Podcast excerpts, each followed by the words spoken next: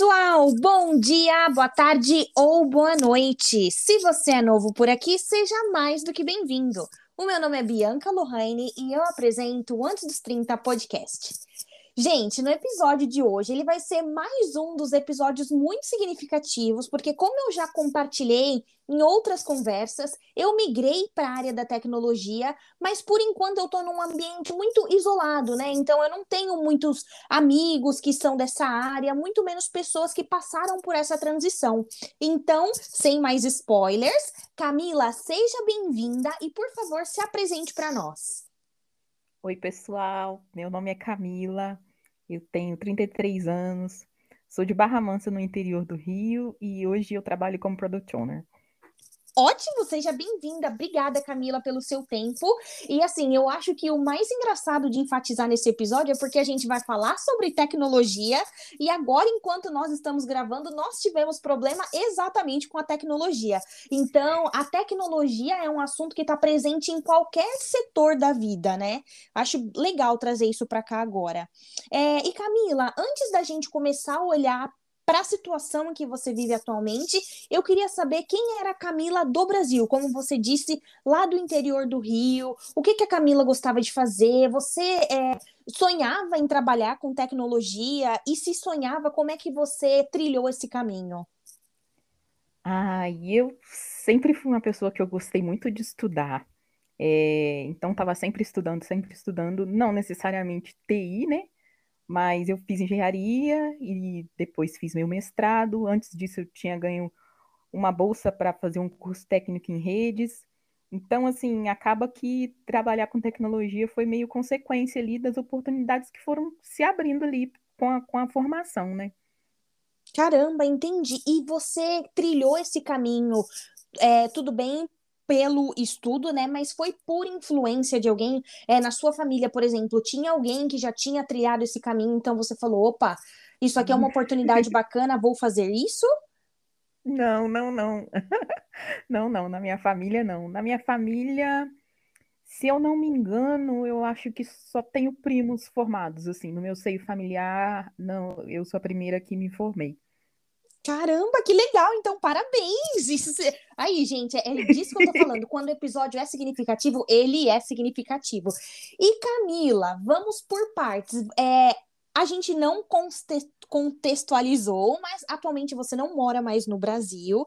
E eu queria entender de você, como é que uma pessoa, né, com uma bagagem acadêmica tão forte, é, você falou que fez engenharia, tem um mestrado, é, como é que você decidiu sair do Brasil? É, isso também era uma coisa que você já vinha cogitando há, há um tempo? É, não é uma decisão assim, nasceu comigo essa vontade, sabe? Eu sempre quis é, não surgiu no meio do caminho, ou, ai, ah, agora eu vou esquematizar para poder ir. Na verdade, é uma coisa que eu sabia que eu ia fazer, eu só não conseguia mensurar quando, né? Porque as condições nossas no dia a dia, às vezes acontecem tantas coisas e as coisas às vezes não correm como a gente planeja. Mas eu sabia que eu ia conseguir, eu só não sabia quando, assim. Então, quando eu consegui esquematizar para dar o primeiro passo, falei, opa, é agora, tô indo embora. E, e nesse estou indo embora, qual foi o destino? Ah, eu fui para Irlanda, fui para Irlanda fazer um intercâmbio de oito meses, sabendo que eu não ia voltar mais. Assim, Caramba, bem, quatro eu, eu acho legal a gente abordar a Irlanda aqui, porque atualmente a Irlanda é um país que, assim, ele tem sido cogitado por muitos brasileiros por uma questão de fatores, mas eu acho que o principal deles é a facilidade do visto, né? Principalmente para pro, as pessoas que querem estudar e trabalhar. Esse foi o seu caso? Exatamente, exatamente. Assim, é, para a gente que tem essa vontade e tal de estar tá ali na, com tecnologia, lidando com tecnologia em geral, e eu acho que até para o pessoal também que é de outras áreas, é, é tão necessário a gente falar inglês. É, é uma. Acho que às vezes, né, dentro da empresa, a gente acaba, por vezes, falando mais até inglês do que o, o português. E ainda mais que eu sempre tive essa vontade de estar tá num mercado no exterior, né? Então eu falei, cara, não dá para ficar dessa maneira. Eu já tinha feito curso no Brasil, tinha terminado o curso, tinha feito um ano de conversação, mas eu sabia que precisava de mais, porque na hora que a gente vai falar é uma coisa, né? Na hora que a gente está estudando é outra. Então, para mim foi super necessário é, fazer isso, e eu sabia que dali eu ia conseguir prorrogar, assim, aumentar né, as minhas chances de poder fazer outras coisas também. Caramba, entendi. E aí você chegando na Irlanda, é, com a bagagem do curso que você já tinha feito no Brasil, né, o curso de idiomas, você achou que você conseguiu é, dar conta do recado, né, colocando assim o português bem claro, e, e por isso você se recolocou no mercado de trabalho facilmente? Ou você precisou, é, eu não sei, voltar, né, uns passinhos e continuar estudando? Como foi essa, essa adaptação? Menina, foi tiro, porrada e bomba. Tiro, porrada e bomba. É, eu cheguei lá, eu já tinha né, feito o curso, então já, já não estava começando do zero. Mas quando eu cheguei lá e fiz o nivelamento, eu fiquei numa turma de intermediário. Aí eu fiquei meio assim, né? Falei, ai, intermediário, eu tenho que voltar no meio do caminho. Mas eu vi que aquilo ali foi extremamente necessário para mim, para conseguir pegar vocabulário, principalmente para conseguir pegar a parte do listening e do speaking, né? Para destravar esse medo que a gente tem, porque no Brasil a gente faz o curso, mas aí a gente fala ali o inglês aquelas horas do curso e tá na rua e tá falando português novamente. Eu sempre consumi conteúdo internacional, mas é diferente de você ter que é, se comunicar em inglês e você vira numa esquina e, e tá, bate com alguém falando inglês e você entra numa loja, você tem que falar inglês, você vai na cafeteria, tem que falar inglês. É diferente. Então, para mim foi super necessário, eu gostei bastante, eu recomendo essa experiência para todo mundo que puder fazer, faça. Talvez escolha outro destino, mas se puder fazer, faça. Nossa, eu, eu, eu acho que a gente está no mesmo time, tá? Porque eu super indico. Eu acho que assim é, é, é, desafiador, mas é tão intenso, a gente se descobre tanto. Poxa, que legal que você traz isso. Mas assim, olhando a sua resposta anterior, você também disse que um dos objetivos pelo qual você escolheu a Irlanda foi a possibilidade de estudar e trabalhar, né? Quando isso. a gente olha para a sua bagagem acadêmica no Brasil, você tem mestrado, né? Fez engenharia, então é assim, chamativo aos olhos. Quando você chegou na Irlanda, você conseguiu se recolocar no trabalho é, dentro dessa área? Ou você também precisou abrir mão do, do, do tipo né, de trabalho que você já vinha exercendo para que você pudesse adentrar no mercado europeu? Não, com certeza. Primeiro porque, assim, é, eu fui para lá com visto de, de estudante de inglês, né? Eles têm um visto para o estudante também de terceiro ciclo, né? Pessoal superior mas tem para o mais comum do estudante de inglês, que é o Stamp 2. E esse Stamp 2, ele te restringe em quantidade de horas que você pode trabalhar. Óbvio que as pessoas trabalham mais do que 20 horas para conseguir sobreviver, mas no seu cartão né, de residência vem escrito que você só pode trabalhar 20 horas. E aí, quando você manda um CV para uma empresa da sua área, né, uma, um Facebook da vida, o que, que acontece? Eles têm essa resistência e eles só querem pessoas que trabalham, né, que podem trabalhar full time sem eles terem que fazer essa questão do sponsorship. Eles até fazem, tá? Não vou dizer que não fazem. Tem casos de estudante com Stamp 2 que conseguem trocar de visto, mas são para áreas muito específicas, é, critical skills que a gente fala, né? Pessoas que têm é, já muito tempo de carreira e ou pessoas que que são realmente de alta demanda para lá. É, então, assim, quando eu cheguei lá, o meu primeiro emprego foi de cuidadora de idosos. É, tenho muita saudade dos meus veinhos. muita saudade, os veinhos era massa e eram muito carinhosos. E para mim foi muito importante aquele momento de ver a receptividade do irlandês, sabe? Era a primeira vez que eu estava saindo do Brasil, era a primeira vez que eu estava fazendo tanta coisa.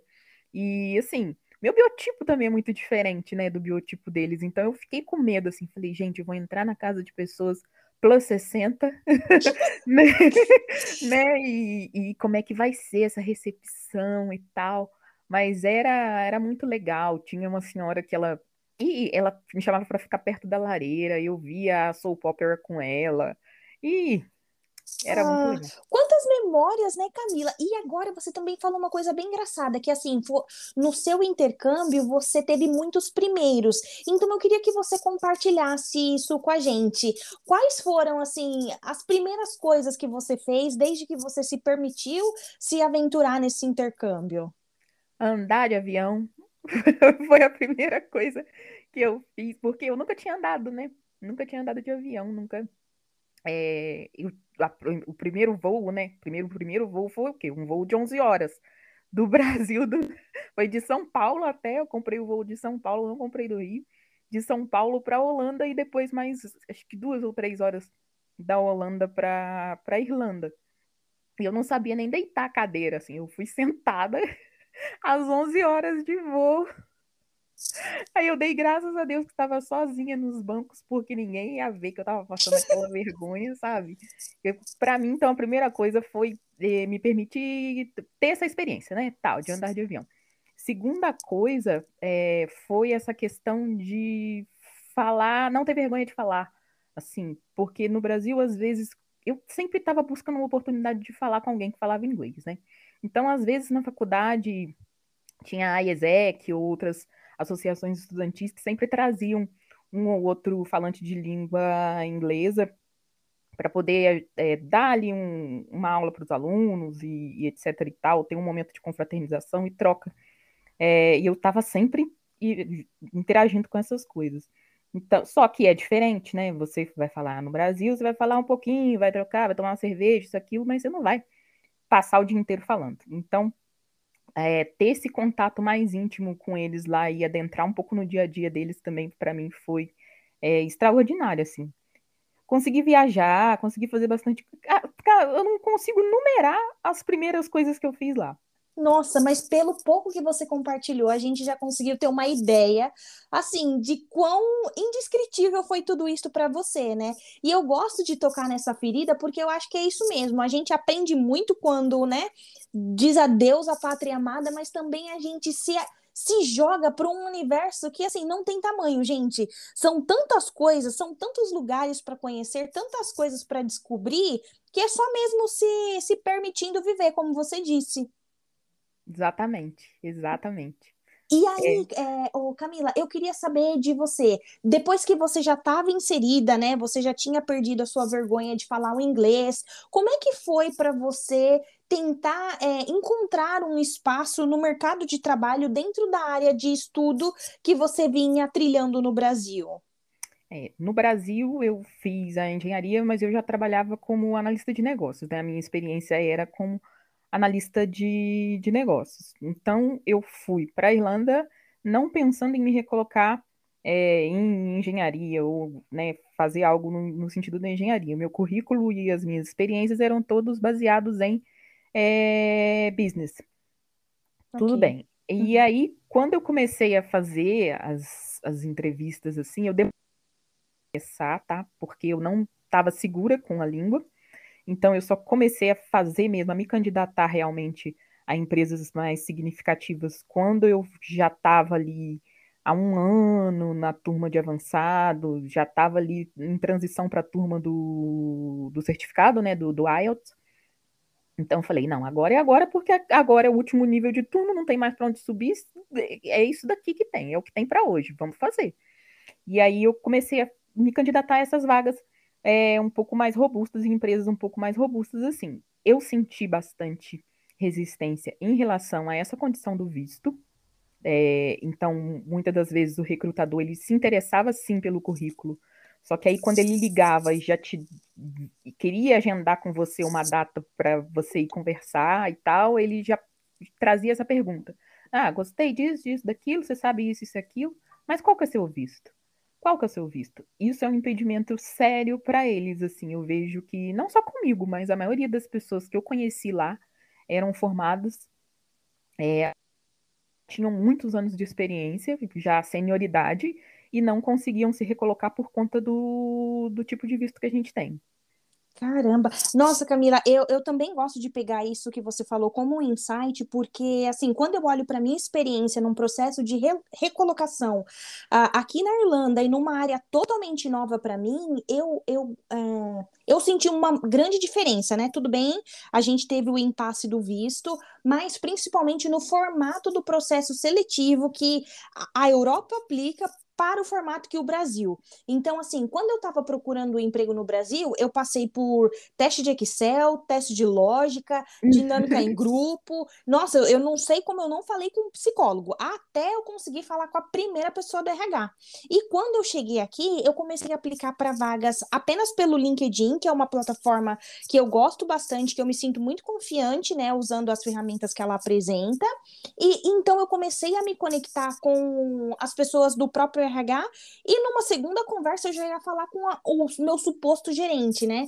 Então eu vi que as etapas entre Brasil e Europa, elas são muito diferentes. E, e aí, nesse, nesse sentido, cabia a mim vender o meu peixe de uma forma, assim, bacana para que o meu visto fosse a menor, a menor das preocupações do entrevistador, sabe? Você uhum. sentiu isso também? Total, total, total. É, para mim foi muito diferente ver que o processo deles é muito mais rápido, humano e efetivo. Porque eu penso assim, cara, no Brasil a gente faz. Ah, primeiro a gente tem que fazer todas as provas. Aí depois a gente tem que fazer trocentas dinâmicas. Eu lembro que eu ficava muito acuada em dinâmica no Brasil, porque é, as pessoas, uma quer falar na frente da outra, uma quer mostrar que é melhor do que a outra, e eu ficava assim, esperando acabar o show, né? Nossa, eu ficava assim, sabe, eu não me sentia bem em ter que agir daquela forma para conseguir a minha vaga, sendo que eu poderia estar tá sendo avaliada de uma outra forma. Eu lembro que uma vez eu fiz uma dinâmica no Brasil que eu levantei e falei, eu sou Camila de Barra Mansa, e eu sentei. Porque tava todo mundo tão se pavonhando que eu já tinha perdido a paciência. E aqui não, assim, tanto em Portugal quanto na Irlanda, eu vejo que o processo é bem mais direto. Os recrutadores já falam com você. É, eles já têm esse, esse, esse feeling de ligar para quem eles acham que tem as qualidades. E eles conversam com você assim, francamente. É, a situação de trabalho é tal, tal, tal, você vai enfrentar tal, tal desafio, você tem aqui essa competência X, Y, Z, a gente precisa dessa, mas a gente também quer essa. E se você realmente tiver um, um, um match com a vaga, né, eles vão te colocar em contato com o seu supervisor direto e dali para frente é ou sim ou não. E, e, e, respostas rápidas. Não tem aquilo de você ficar dois, três meses fazendo um processo. Nossa, perfeito. E agora, Camila, você deu o checkmate. Você falou aqui em Portugal. Como é que uma pessoa que estava lá na Irlanda foi parar em Portugal? Conta isso pra gente. Ai, ai, boa, boa. O que que acontece? É, na Irlanda, o meu visto era de estudante de inglês, né? Uhum. E aí, o visto de estudante de inglês, ele tem uma validade, né? A gente pode fazer, o, o, compra o primeiro curso, né? A gente tem direito a renovar o curso mais duas vezes. E aí, quando chega ao final desse período, você tem que dar seus pulos. Ou você vai e faz uma outra faculdade, troca de visto, ou você, sei lá, consegue um, critical skill e, e, e, consegue, enfim, ficar lá de uma outra forma, né?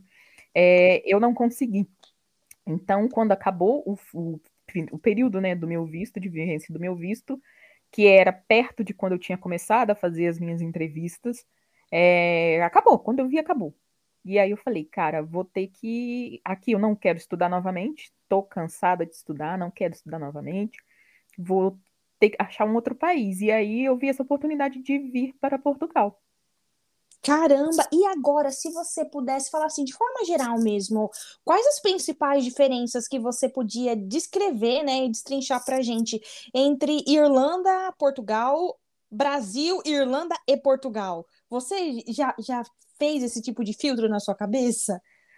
Ai, olha, difícil, é difícil eu falar assim, porque eu acho que a realidade de Portugal é parecida com a realidade do Brasil, só que por conta de aqui estar dentro da União Europeia, eles têm vantagens econômicas significativas, econômicas e estruturais significativas. É, mas eu penso que é muito parecido com, com o Brasil em tudo. Agora, a Irlanda, para mim, foi muito diferente, porque foi a primeira vez que eu saí, né? E também eles têm um PIB alto lá, eles têm o segundo ou terceiro valor por hora mais alto da Europa, então é, é outro cenário. É, realmente, para mim, eu não consigo nem comparar entre os, entre os três, assim. Para mim, a Irlanda ganha disparado Caramba, que legal! Eu acho legal quando a gente traz principalmente números, né? Quando você fala o maior salário da Europa, então assim, caramba, gente, fica, fica aí a dica e a deixa. E, é. e Camila, quando você saiu da Irlanda, você já foi para Portugal com um emprego garantido? Não, não. Eu, na verdade, eu tinha começado a aplicar para as vagas é, de Portugal lá da Irlanda. É, fui aplicando para poder sentir como era o processo daqui também via que as vagas tinham, que eu tinha match com as vagas. E ao contrário de lá, né? Tipo, falar inglês aqui é uma, é uma vantagem competitiva.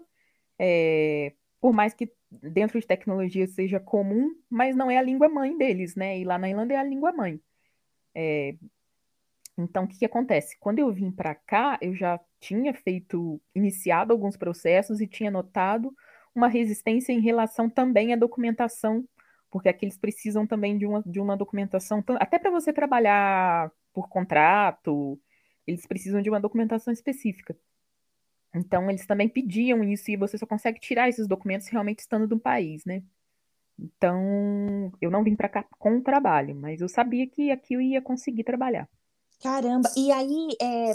como assim? Como você fez para sentir o mercado? Você aplicou para vagas através de um site específico? Você conhecia pessoas que moravam lá? Eu acho que assim, aonde eu estou querendo chegar é como é que você sabia que Portugal te receberia dentro da tecnologia, que foi a área que atualmente você, você atua? É, eu, peguei, eu comecei a olhar pelo LinkedIn, né? Uhum. É, pelos sites também a gente vê essa demanda, mas o que, que acontece? Os sites, eles, a gente tem que lembrar que eles trabalham com publicidade. Então, nem sempre aquela notícia que eles divulgam de que estão precisando de XYZ ou XYZ está sem demanda, é, a gente pode confiar. Nada melhor do que ver aonde os recrutadores pescam as pessoas, que é uhum. site de recrutamento. Para mim, o principal é o LinkedIn. Assim, é, o LinkedIn ele é uma plataforma maravilhosa para a gente entender o aquecimento do mercado mesmo. É só a gente ir lá, seta um alerta de vagas, e começa a ver a localidade dessas vagas, começa a ver, às vezes, se, se eles divulgam né, faixa salarial ou não dessas vagas, mas você começa a ver os requisitos e aí você consegue mensurar. Poxa, eu tô perto dessa vaga? Ou eu tô muito longe? É muito irreal para mim essa vaga? Caramba, eu, eu adoro esse termômetro porque eu, eu usei e ainda continuo usando, porque assim, eu penso que mesmo inserida no mercado de trabalho, a gente tem que continuar em alerta, né? Porque isso que você falou sobre é, alinhar as, como eu posso dizer, as qualidades né, que os recrutadores estão procurando para a gente estar tá sempre atualizada. E, e quando você traz isso para a gente, eu queria saber como é que você fez para se atualizar, uma vez que você vem de uma de uma rotina né, muito agitada. Você estava lá na Irlanda como estudante trabalhando as 20 horas que seu visto per, é, permitia, logo depois você foi para Portugal. É, nesse meio tempo, você teve tempo de se atualizar, de se aprimorar? Como é que você se manteve é, atrativa para o mercado? Sempre, sempre. Eu sempre tinha o foco justamente de não deixar é, um, um, um, gap muito grande no meu, no meu currículo, sabe? Porque eu sabia que essa seria uma pergunta crucial. Infelizmente, né, o mercado ele tem essa visão de que se você está fora é porque você é ruim. E nisso você vai ficando fora. E eu tinha muita preocupação em mostrar que sim, eu estava fora, mas eu estava 100% atualizada com o que estava acontecendo. Então, assim, o que, eu ia fazendo? Eu sempre ia me candidatando a tudo quanto é que é bolsa de estudo, tudo quanto é que é bootcamp, tudo quanto é que é curso que você possa imaginar, sabe? Porque o que eu poderia fazer remotamente era estudar, era me aperfeiçoar para poder ficar dentro dessas tecnologias. É, então, assim, eu cheguei a ganhar uma bolsa, ganhei pelo Santander Becas, né? Ganhei pelo Santander Becas uma bolsa em Machine Learning E aí, então eu consegui colocar aquilo como se fosse a minha última formação. Então já não era mais um mestrado de 2018, que era a minha última formação. Era um, um curso de 2021, internacional. Então eu estava é, tentando ali colocar, me, me posicionar como uma, como uma profissional atrativa, sabe? É, eu sabia que eu tinha esse potencial, só que mais do que saber, né? A gente tem que saber também colocar e mostrar isso para as pessoas. Nossa, muito, muito verdade isso, porque é, eu acho que em todo momento a gente tem que se expor e a gente acho que assim, a palavra mais vulgar que eu vou usar, a gente tem que literalmente se vender. E dentro do mercado de trabalho, a gente se vende mostrando o que faz. Então, quando você é, traz uma certificação com uma data atualizada, é, a gente vem para esse, esse caminho, né? De que você tá, tá procurando por formas de se manter atrativa dentro do mercado e que tipo de valor você pode trazer para as empresas. Então, eu acho que a gente trocou em miúdos o que os recrutadores eles tentam meio que deixar camuflado, mas que na verdade é isso que eles estão procurando na gente. Sim, sim, com certeza. Nossa, e agora, Camila, uma vez que você já passou por todo esse, esse apuro, né? Construir um CV, é, um famoso currículo em formato europeu, você tem a, as qualificações necessárias, né? De acordo com tudo que você vem é, analisando e pesquisando no próprio LinkedIn, é, como é que foi entrar no mercado de trabalho? E sendo mais cirúrgica na minha pergunta, é, você encontrou representatividade, né, uma palavra que está em alta, mais mulheres, é, mulheres negras, imigrantes principalmente, como é que tem sido esse meio para você? Boa pergunta. É, para entrar no mercado, eu demorei alguns meses, tá? Por mais que eu tivesse aqui fazendo entrevista duas, três vezes na semana, eu demorei alguns meses, sim, para conseguir me recolocar. Até assim, eu cheguei aqui achando que eu ia me recolocar na primeira semana, né? Cheguei aqui e falei, não, já tô com tantas entrevistas agendadas e não sei o quê, mas não, demorei um pouquinho para me recolocar, mas consegui ir. O que eu percebo é assim, a gente tem imigrantes, sim, por exemplo, no time que eu estou hoje, a gente trabalha com desenvolvedores do Brasil, mas mulheres, eh, também posso dizer que a gente tem agora pessoas negras, assim, é difícil. Aí vai aí afunilando, né? Aí já complica mais um pouco, né? Aí já complica mais um pouco. É, não vejo muitas, não. Assim, na verdade, igual no meu time só tem eu, eu acho que hoje, hoje, quarta-feira é o dia que eu vou no escritório. E aí eu ando pelo escritório lá e olho pelas baias e só tem eu, assim, sabe? É, é algo que você não repara até reparar. Nossa, você não repara até o dia que você reparar. E, e eu, eu, li um livro, Camila, cá, cá entre nós, viu, senhores ouvintes? Que é Mulheres que Correm com os Lobos, e aí tem uma parte no livro que eles falam assim: depois que você vê, você não consegue desver, né? Então, trazendo isso para o mundo corporativo, principalmente nós, mulheres imigrantes negras, é, a gente se sente. Eu não sei, assim, como é que você lida com isso, mas eu me sinto, não sei, não é um peixinho fora d'água, porque eu sinto que a empresa que eu trabalho atualmente é uma empresa muito internacional, então tem gente diferente para tudo quanto é lado, mas por mais diferente que eles sejam, eu não consigo me ver neles, sabe? Eu não, eu não consigo não sei, eu não consigo me enxergar em lugar nenhum. Uhum. E aí, em alguns momentos, eu fico pensando assim, nossa, Será o que, que, o que, que eu estou deixando de fazer que eu não estou é, com mais pessoas parecidas comigo, sabe? Será que está faltando divulgar no Instagram para falar assim, ei, mulherada, a gente pode, não sei como, mas a gente vai dar um jeito de se inserir no mundo da tecnologia e a gente vai dar conta. É, eu não sei como, como resolver esse problema, sabe? Sim, e é engraçado como que os sentimentos são diferentes, né? Porque eu, sabe, isso me dá uma motivação, assim, porque eu fico pensando o seguinte, eu, eu sou representante de tantas pessoas, assim, o não que foi dado a tantas pessoas está sendo um sim para mim. Então eu tenho que fazer bem o meu trabalho, eu tenho que conseguir cada vez mais conseguir fazer outras coisas e evoluindo. Assim, eu estava montando a, a árvore, a minha árvore genealógica, né? E aí eu tava vendo, assim, os registros das pessoas, e assim, das pessoas que eu consegui conviver, os meus quatro avós, nenhum deles sabia nem ler nem escrever, sabe? O pai do meu pai ele não usava nem chinelo porque ele não era acostumado a ter calçado no pé, ele andava descalço. Então eu fico pensando assim, cara, eu é, consegui fazer tanta coisa, é, o sim que eu tô tendo hoje é porque essas pessoas tiveram muitos não. Eu preciso seguir. Isso não é assim, não me deixa triste, isso me deixa motivada. Eu preciso fazer o que eles não puderam fazer. Caramba, Camila, eu tô arrepiada. Gente, é, é isso, exatamente. Eu, eu gosto de trocar esse tipo de figurinha porque eu também aprendo a resignificar o que eu tô sentindo, sabe? Eu acho que num primeiro momento eu tava tão agoniada que essa foi a forma que eu estava descrevendo os meus sentimentos, mas obrigada por compartilhar como é que você vê essa situação, porque realmente, como você diz, é muito bonito, é muito bonito. E eu tô me sentindo empoderada para continuar nesse caminho.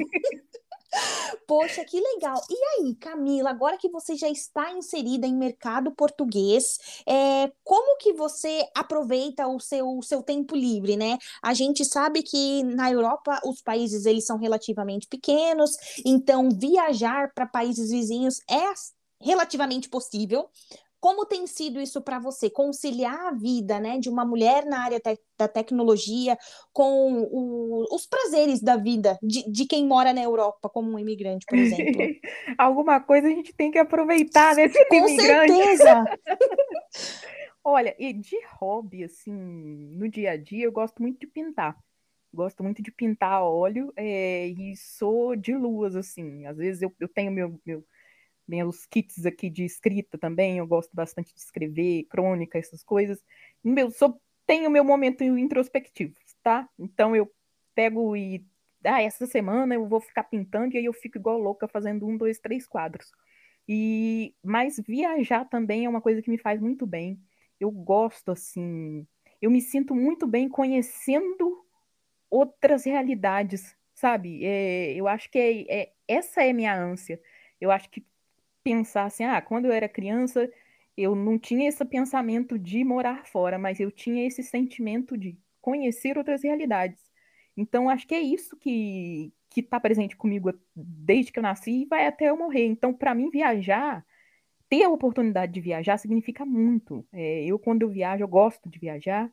E quando eu viajo, eu gosto de ver o que, que as pessoas estão olhando na rua, eu gosto de ver o que, que elas estão comendo, o que, que, música que elas estão ouvindo, o que, que elas estão vestindo. Eu fico olhando mesmo, porque eu quero entender um pouco da vida daquele lugar que eu estou ali por dois, três dias. Caramba, nossa, profundo, é verdade. É, a gente passa, é, como eu posso dizer, eu não posso falar que eu estou ultrapassando essa parte de viajar só para tirar foto e postar no Instagram, porque cada um aproveita a viagem do jeito que, que se sente mais confortável. Mas do jeito que você colocou, parece que assim, é uma coisa de conexão mesmo, né? Você vai para o lugar, você quer entender, se conectar com as pessoas, e, e eu acho isso muito válido, porque é, quando a gente tem essa disponibilidade e essa intencionalidade, emocionalidade, eu acho que fica mais profundo. Eu acho que essa é a palavra. Não, não consigo usar outra, senão profundo. É, para mim, conhecer um lugar é, é, exatamente isso que eu tô, que eu tô falando, assim. Eu, eu ligo a TV, eu olho o jornal, eu, sabe, eu quero ouvir eles falando aquela, a, a, as línguas, né, diferentes que lá uhum. que eles uhum. falam.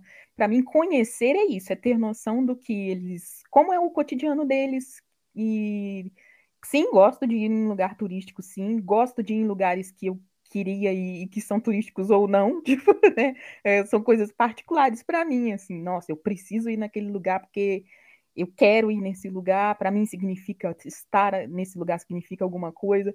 Então eu gosto de sentir ali aquele momento ali. Porque eu não sei, é igual eu te falando, é, é honrar uma oportunidade que muitas pessoas não têm. Então, é uma obrigação que eu tenho, assim. Caramba, que legal. Camila, eu tô aqui sem palavras com você. E agora, eu queria entender, há quanto tempo você já mora fora do Brasil? Hum, hoje é dia 16, dia 21 vai fazer quatro anos. Caramba, e em quatro anos, como é que você tem é, contornado né, e convivido com a saudade de casa? Ai, tererê, tererê. Olha, eu vou te falar, eu nunca fui uma pessoa de sentir saudade, sério mesmo. Por isso que eu, eu te digo que para mim foi assim, eu sabia que eu queria desde sempre. É, mas com essa questão do corona é, e ficar tanto tempo longe, vou te falar que me baqueou, tem me baqueado ultimamente, tá? Tem me baqueado. Eu tô doida pra poder ir no Brasil agora no próximo ano, é, ver minha família, tô com muita saudade. E eu nunca imaginei que eu ia falar isso, que eu tô com muita saudade. eu sou uma pessoa de sentir saudade, eu não sou uma pessoa de sentir muita saudade, mas hoje eu posso te dizer, estou com muita saudade. Cara, e eu acho assim, Camila, só vai entender o que você quer dizer. Eu estou sentindo muita saudade quem tá na nossa situação, sabe? Porque mais uma vez, é, fazendo menção às redes sociais. Nas redes sociais a gente mostra o lado bonito de morar fora do Brasil, as oportunidades, a segurança, né, o custo-benefício, mas a gente nunca vai conseguir registrar em uma foto a saudade que faz você sentar na mesa com seu pai, sua mãe, sua avó, seu tio, seja quem for, tomar um café da tarde, almoçar num domingo, comer um frango com a farofa, sabe? São os pequenos prazeres que fazem falta. Exatamente, exatamente.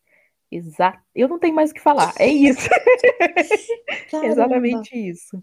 Nossa, eu... poxa, legal. Ai, Camila, meu Deus, eu quero te, te colocar num potinho e te colocar aqui dentro do bolso. Vem embora pra Holanda. É, tô indo, é só marcar que eu vou ir. Nossa. Já fui e vou alto de novo. Tá, tá, vendo, gente? É isso, são as conex... conexões que o nosso próprio podcast eles proporciona. E, e agora, Camila, já direcionando o nosso bate-papo para o final, Sim, infelizmente. Já? Mas eu queria saber de você, se você pudesse é, compartilhar né, ferramentas com outras mulheres, ou seja quem for, estão nos ouvindo, estão interessados em migrar para a área de tecnologia, é, sair do Brasil, o que, que você poderia falar para essas pessoas? Alguma, algum curso específico, algum tipo de linguagem, idioma? Tem alguma coisa que você poderia compartilhar com a gente agora? Olha, é, eu acho, para mim é difícil assim falar em migração, né? Porque para mim é uma coisa que eu, que eu já venho, a minha experiência ela, ela é disso, mas o que eu percebo assim do mercado é que assim, inglês é importante você falar assim. E nunca fique pensando assim, ah, o meu inglês não é perfeito. Ah, não sei o que lá, o meu inglês tem sotaque. Eles têm plena consciência disso eles têm plena consciência de que o inglês não é a nossa língua mãe e eles não estão esperando que você chegue aqui falando maravilhosamente bem. Eu já fiz entrevistas que eu fui melhor do que o recrutador, entendeu? E já fiz entrevistas que eu falava, olha, eu acho que o meu inglês não tá tão bom. E eles falavam, o seu inglês é melhor do que muita gente que diz aqui que é expert, que é fluente. Então, assim, a gente não pode ficar se colocando esse limite. Você bem, você consegue entender comunicar? Coloca, eu consigo me comunicar em inglês. Se a pessoa quiser saber mais, ela vai te ligar e vai te fazer a, entrevista ali por telefone, que é assim que acontece. Então, assim, foca em aprender, com certeza, é importante para a tecnologia, porque os times são muito diversos, pessoas de vários países, é importante falar inglês. Outra coisa que eu ia falar, que eu acho muito importante, e que eu já cometi esse erro, hoje em dia eu aprendi, é não abandonar o LinkedIn. É, o LinkedIn ele é muito poderoso nesse sentido, além de ele é muito importante e as pessoas vão te é a tua vitrine. Então, assim, a minha estratégia para LinkedIn ela é o seguinte: eu adiciono principalmente recrutadores da área que eu quero, né? Então, se você tem interesse em ser, sei lá, desenvolvedor. Você vai adicionar os recrutadores de TI, você não vai adicionar um recrutador de engenharia civil, né? Você vai lá, vai pegar aqueles recrutadores. Aí você vai ver as vagas que você quer. Conversar com a Camila para mim foi positivo por uma sequência de fatores. Eu acho que a primeira delas foi pela identificação da Camila ser uma mulher negra, imigrante e estar na área de tecnologia, mas também pelo fato da Camila utilizar o LinkedIn com tanta sabedoria. E, e nesse sentido, eu não poderia terminar esse episódio sem mencionar três uh, perfis de Instagram que eu gosto muito e que foram através de dicas disponibilizadas gratuitamente gratuitamente que eu consegui aplicar algumas técnicas no meu perfil e dessa forma eu transformei o meu perfil é, num perfil muito mais competitivo, muito mais atraente para os recrutadores. Então, o primeiro deles é o Mudei o Destino, do Ítalo Costa. O Ítalo é incrível, ele compartilha muitas dicas de LinkedIn voltado para a Europa, né? Então ele já participou da IESEC, ele já trabalhou na Alemanha, atualmente trabalha na Hungria, então assim, ele fala com muita propriedade do que as empresas estão procurando nos perfis, sabe? Então assim, mudei o destino, o perfil no Instagram do Ítalo, gente, vocês precisam seguir essa página. É, o próximo é Carreira no Exterior, da Raquel Álvares. A Raquel também é muito competente, eu gosto muito da propriedade com que ela fala, é, e uma coisa que me chama muita atenção no perfil dela é que geralmente ela pega uma pessoa pessoa que, que a segue, ela entra no perfil dessa pessoa e aí ela começa a compartilhar é, através de lives as avaliações que ela faz naquele perfil. Então, a partir do momento que a gente se compromete em assistir essas lives, a gente consegue pegar muitos insights que são aplicáveis uh, no nosso próprio perfil. Então, eu gosto muito dessa técnica dela. Então, mais uma vez, carreira no exterior, o Instagram da Raquel Álvares. E o próximo é, e por isso, não menos importante, é Thaís Carreira nos Estados Unidos. A Thaís, ela já foi au pair nos Estados Unidos e nos Estados Unidos, nesse momento em que ela era au pair, ela começou a encontrar, é, como eu posso dizer, muitos gaps, né, que as pessoas, principalmente os brasileiros, eles se mi minimizavam por serem estrangeiros, por na, na, maioria das vezes estarem em subempregos, então eles pensavam que aquele era o máximo que eles iam chegar. E aí, no perfil da Thaís, ela vem com essa ideia de que não é porque você chegou nos Estados Unidos e que você trabalhou em subemprego, em subemprego que você não é digno de galgar, né, é, novos sonhos profissionais. Então, ela também compartilha com a gente, fomenta é, essa possibilidade de que a gente uma vez em que usa as palavras corretas, né? Mais uma vez, as palavras-chave, as estratégias corretas, nós sim somos uh, atrativos para o mercado norte-americano. Então, Thaís com TH, carreira nos Estados Unidos, é uma página que com certeza eu recomendo. Uh, e, gente, agora oficialmente chegamos no final do nosso bate-papo. Tô muito feliz por ter tido essa troca com vocês. Eu acho que toda vez que eu falo do LinkedIn, eu, assim, sinto um fogo, né, muito grande, porque a minha vida mudou a partir do momento em que eu comecei a usar o LinkedIn de uma forma muito intencional. Então, eu fiz do LinkedIn o meu Tinder e consegui o meu emprego, tive o patrocínio do meu visto e toda vez que eu procurava no, no YouTube, né? O YouTube é uma ferramenta em tanto para mim. E eu via muita gente falando assim: você só consegue morar na Europa de forma legal a partir do momento que você casar com alguém. Isso, assim, me destruía por dentro, sabe? Então, depois que eu tive contato com um perfil como desses três que eu compartilhei e agora com a Camila, né? Que também mostra na prática que uma vez que a gente se dedica ao LinkedIn, como a gente se dedica ao Tinder, como a gente se dedica ao Facebook, é, a gente tem resultado, sabe? Então, não parem de pesquisar se o sonho de vocês for é, morar fora do Brasil, for trabalhar fora do Brasil de forma legal, porque é possível. Isso com certeza é, requer esforço, requer renúncias, mas ninguém nunca disse que seria fácil, não é mesmo? Então, se você ficou até aqui, meu muito obrigada. Espero que você encontre o seu trabalho do sonho, seja ele onde for. É, vejo vocês no próximo episódio, hein? Tchau, tchau!